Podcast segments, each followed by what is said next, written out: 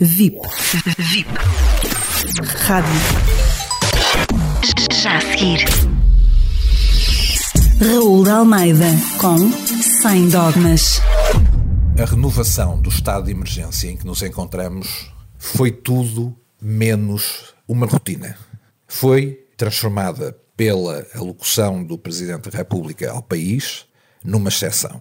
O Presidente da República, mais claramente do que nunca, fez aquilo que costumamos chamar dar um murro na mesa.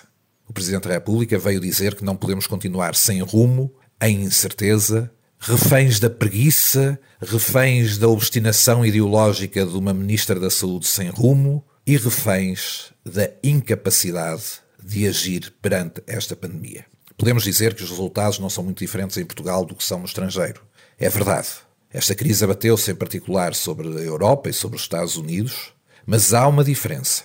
É a diferença entre os povos e as nações que têm um plano para o combate, que é conhecido, que é traçado e que há um desígnio de todos, e aqueles que claramente andam à deriva sem saber para onde vão. Infelizmente, é neste segundo caso que Portugal se encontra. O Presidente da República foi muito claro ao exigir ao governo proporcionalidade nas medidas, justiça clareza e, acima de tudo, rumo. Foi muito claro em dar ao Partido Comunista Português e ao Partido Socialista no governo um exemplo muito claro de cumprimento que contrasta com a vontade de incumprimento e de afronta a todos os portugueses que constitui a realização do Congresso do Partido Comunista. No dia seguinte, às 18 horas, António Costa veio fazer aquilo que os mais otimistas como eu não esperavam que foi com gráficos e mais gráficos, engasgado e gaguejante, vir dizer que o governo não tem rigorosamente nada de novo a apresentar aos portugueses. Que a solução é mais do mesmo. É fechar-nos em casa nos feriados, provocar pontes e rigorosamente mais nada. Acredito que um confinamento parcial poderá fazer parte de uma estratégia. Agora, não é a única estratégia nem vai resolver o nosso problema.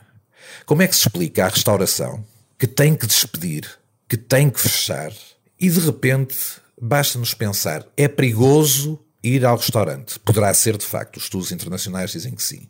Mas os mesmos estudos dizem que é igualmente perigoso frequentar o ginásio. Que os cinemas são sítios igualmente perigosos de frequência, com risco de contágio. E que há muito mais atividades não essenciais para a economia do país que têm o mesmo nível ou um nível muito parecido de risco. E por que carga de água é que este governo se obstina em perseguir um setor vital do país, a restauração e o turismo, e deixa os outros de fora? Vai ao ar o tal apelo de proporcionalidade e de justiça que o Presidente da República fez. António Costa aumentou na quantidade das medidas, não aumentou rigorosamente nada na qualidade. Pior, não mostrou um rumo ao país. Vamos fazer isto preguiçosamente porque não há uma inteligência, não há um trabalho de fundo que nos aponte caminhos e vamos esperar que corra pelo melhor. Nada mais do que isso. É muito pouco e muito mau. Haverá claramente Congresso do Partido Comunista.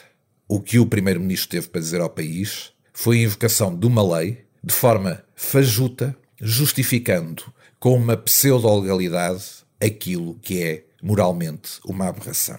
O Primeiro-Ministro não teve nada para dizer ao país no plano da vacinação, quando a Alemanha, Holanda, Espanha, Bélgica, França, todos têm planos conhecidos de vacinação, de reservas e de compras de vacinas. E Portugal diz laconicamente que há de ter uma comissão que estará à espera das decisões da Agência Europeia do Medicamento e nós vemos-nos à espera de um governo que nada faz. E vemos-nos ficar na cauda europeia deste processo. E vemos-nos dramaticamente ficar para trás, onde cada dia se conta em vidas humanas.